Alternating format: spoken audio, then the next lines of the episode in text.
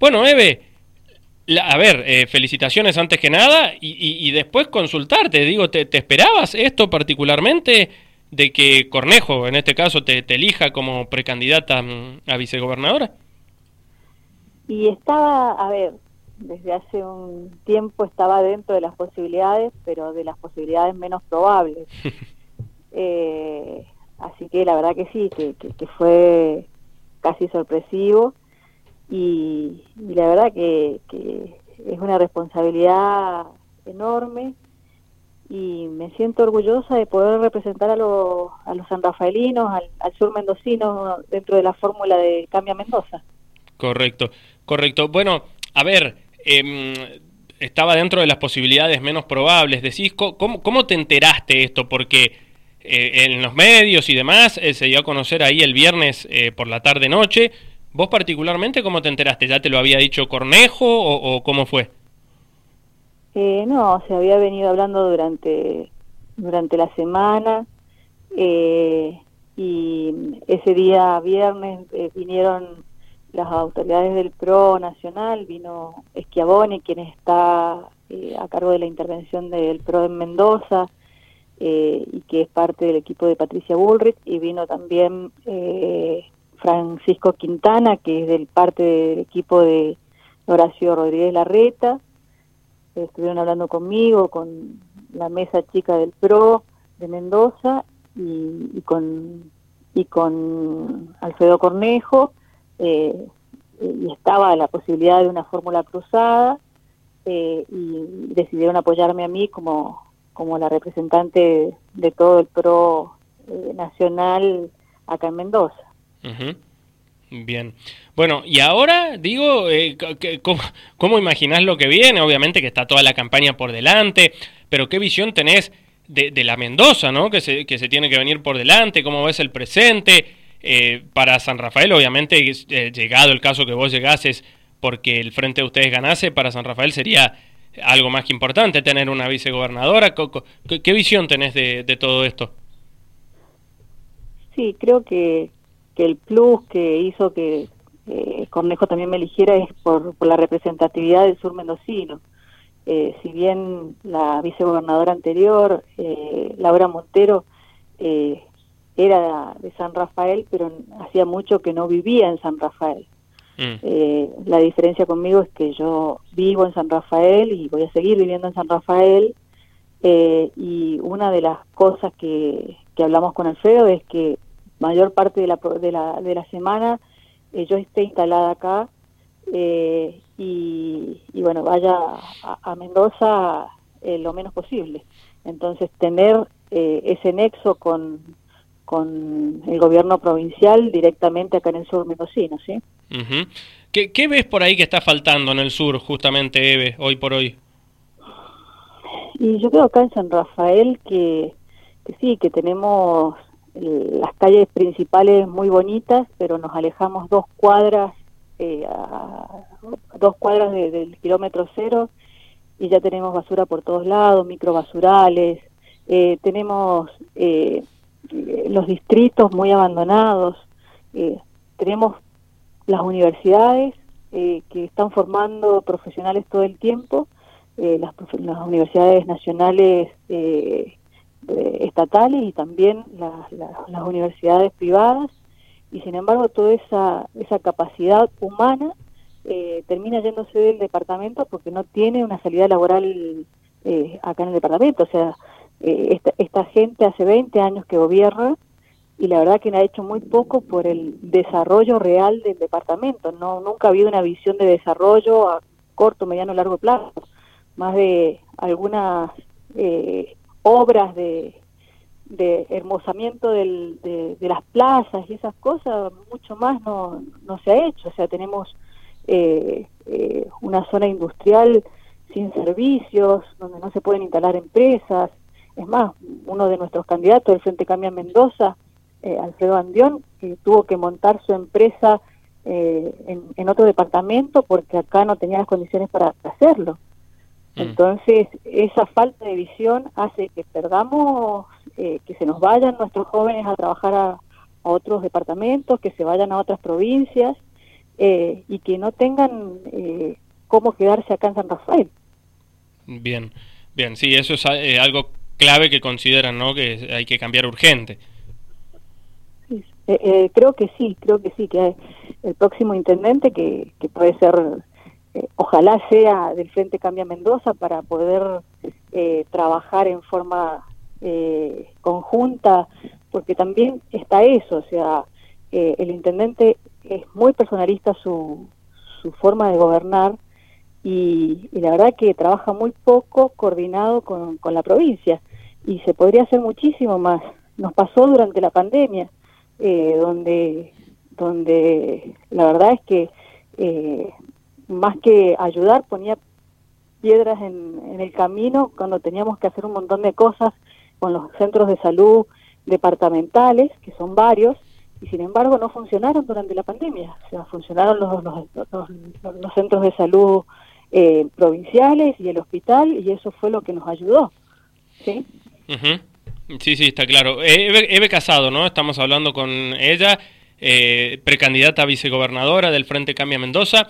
Eve, ¿y, cómo, estás, cómo has visto vos que perteneces al PRO, ¿no? Eso mm, está claro. Que por ahí, digo, muchos radicales se, eh, han enojado, ¿no? Con esta designación tuya, para, con Cornejo, obviamente, se han enojado. a ver, está Cobos, por ejemplo, que se ha enojado, Petri también. Eh, por mencionar algunos. Y yo leía una declaración tuya el fin de semana como que mencionabas, vos corregime si meto la gamba, pero vos mencionabas como que entendés por ahí que para el radicalismo debe ser difícil, ¿no? De digerir esto o, algo así, eh, decías. Y eh, es, la verdad que, puede ser, el, que, el que no lo entiende es el que no está viendo que esto es un frente, no es un, un partido político el que va a las elecciones, o sea, no va el radicalismo aislado a las elecciones. Es un frente conformado por varios partidos donde uno de los que de, los mayoritarios dentro de ese frente es el PRO eh, y una de las cosas que se le ha criticado tanto al gobierno de Cornejo como al, de, al gobierno de, de Suárez es que eh, no daban participación al resto de los partidos del frente. Entonces es una forma de eh, de, decir, no, estamos compartiendo el poder, no tengo problema en que vayan a vicegobernadora de otro partido, porque eh, el programa de gobierno es el mismo, es el del Frente Cambia Mendoza, no es solo del radicalismo, sino del Frente Cambia Mendoza. Mm. Entonces, que, que, yo vaya como vicegobernadora, eh, creo que es la señal que quiere dar Alfredo Cornejo y, y, él ha dado eh, muchas señales o ha sido eh, punta de flecha para muchos temas. Estamos hablando a nivel nacional también de que pueda ir una, una fórmula cruzada eh, entre un pro y un radical, o una pro y un radical. Eh, entonces, eh, estamos marcando ese camino, o sea, que el frente esté realmente consolidado con personas de, de todos los partidos participando tanto de los cargos legislativos como ejecutivos. Bien. Bien, perfecto. Eh, Eve Casado, precandidata a vicegobernadora del Frente Cambia Mendoza. Eve, bueno, y eh, por otro lado, la situación del PRO, ¿cómo, la seguiste, no? Nosotros en Mendoza, ¿no? Claro está, donde De Marchi se fue de, de Cambia Mendoza, eh, ahora es precandidato a gobernador por la Unión Mendocina, que ahí, bueno, se fue Orozco también, otro bombazo, hoy Cornejo lo criticó bastante a, a Orozco, ¿no? Por haber tomado esa determinación.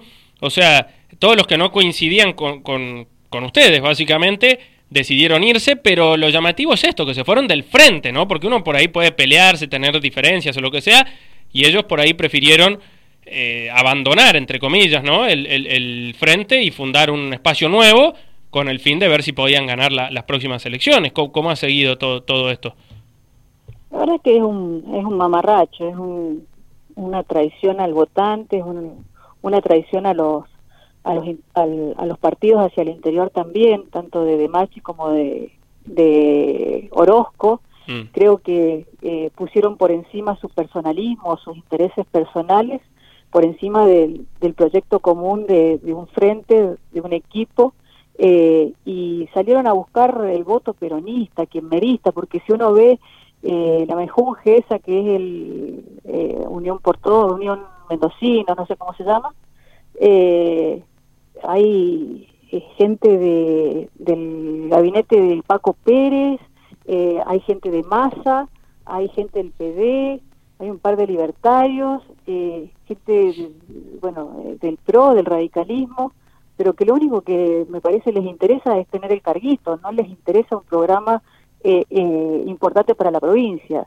O sea, yo creo que se fueron por el carguito, por intentar eh, obtener el, poder captando el voto que no le era afín, como el voto del PRO, del radicalismo, y, la verdad que es una defraudación.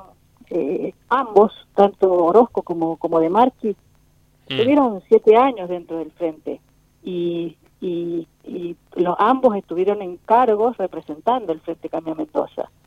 O sea, los, eh, ambos eh, han estado viviendo del Frente Cambia Mendoza todo este tiempo y de repente se enojan para poder tener poder. La verdad que es una desilusión. Eh, poner por encima los deseos personales a, lo del conjunto de la gente que uno representa. Mm.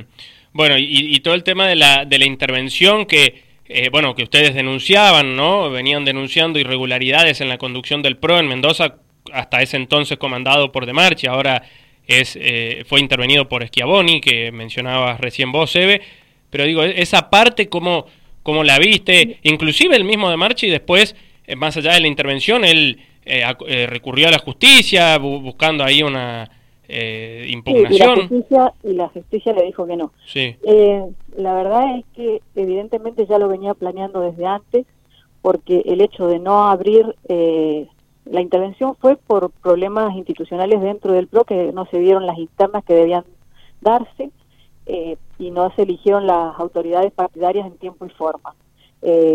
las elecciones internas debían llamarse antes de diciembre del año pasado, nunca se llamó. Eh, el cargo de presidente del PRO de Mendoza terminaba el 30 de marzo eh, y, y diez días antes dijeron que se lo prorrogaban hasta que terminaran todas las elecciones, eh, con el solo hecho de, o con el solo fin de mantener el sello ellos y poder eh, decir si estaban adentro o fuera. Y eso es lo que hizo que el PRO nacional y que la justicia les dé la espalda, porque no se puede justificar un intento de prolongación de un mandato sin haber llamado a elecciones. Eso sucedió, pero sucedió eh, la prolongación del mandato de, de Marchi cuando fue eh, presidente del PRO, se dio, pero fue, se dio en el ámbito de la pandemia, donde no se podían hacer elecciones internas y eso, bueno, ahí sí se prolongó y estuvimos todos de acuerdo. Pero ahora no había ninguna excusa para no llamar elecciones internas y para eh, tratar de, prolongarse el, el, periodo de mandato. Bien. Bien, queda claro. Bueno, Eve, em, algo que quieras agregar, te dejo 30 eh, segundos, lo que vos quieras decir después de, esta noticia, ¿no? Que ha sido una de las noticias, sin lugar a dudas, después de, del viernes que se dio mm, a conocer. No, solo decirle a los sanrafaelinos y a todo el sur mendocino que, que ya me conocen, saben quién soy, saben que soy una mujer que trabaja mucho y estudia mucho y que es lo que voy a hacer para, para poder representarlos de la mejor manera y que voy a ser, si, si me dan la oportunidad, una vicegobernadora presente en el sur mendocino. ¿Cómo vas a hacer ahora si, si ganan, no? Obviamente, si llegan a ganar, eh, ¿cómo vas a hacer, digo, para eh, seguir con tu profesión? También sos médica inmunóloga, vos cada vez se te complica más ese tema, ¿no? Y será cuestión de optimizar tiempos. Eh, mm, los pacientes eh, que ya tengo, eh, la verdad que no los puedo dejar en, banda ni, ni, colgados, así que ya veré cómo me organizo para, aunque sea atender una hora por día consultorio o, para, para no dejarlos eh, colgados. Pero no, no, no está en, mis planes abandonar mi profesión, que es la que amo y que la hago con, todo, con toda la pasión. Bueno, Eve, gracias, felicitaciones y seguramente estaremos en contacto nuevamente más adelante. Bueno, dale, muchísimas gracias Joaquín, un beso grande. Un beso, hasta luego. Ahí estaba, Eve Casado, precandidata a vicegobernadora entonces del Frente Cambia Mendoza, hablando en el aire de Otra Mirada en Dial Radio TV, también en Radio Rivadavia San Rafael. Bueno, y nos vamos, las cinco en punto son, sí señor, cinco en punto. Esto quiere decir que vamos llegando al final de otra mirada. llega en Rivadavia ahora Nelson Castro. En Dial Radio TV continúa la programación con buena música en el día de hoy porque no está Laura. Mañana sí, ya estará nuestra compañera otra vez. Hoy no, buena música entonces. Y otra mirada, Dial Radio TV, Radio Rivadavia San Rafael, con Laura Holguín y Joaquín Paulina, mañana a las 4 de la tarde. Promete encontrarse con ustedes. Buena jornada para todos ustedes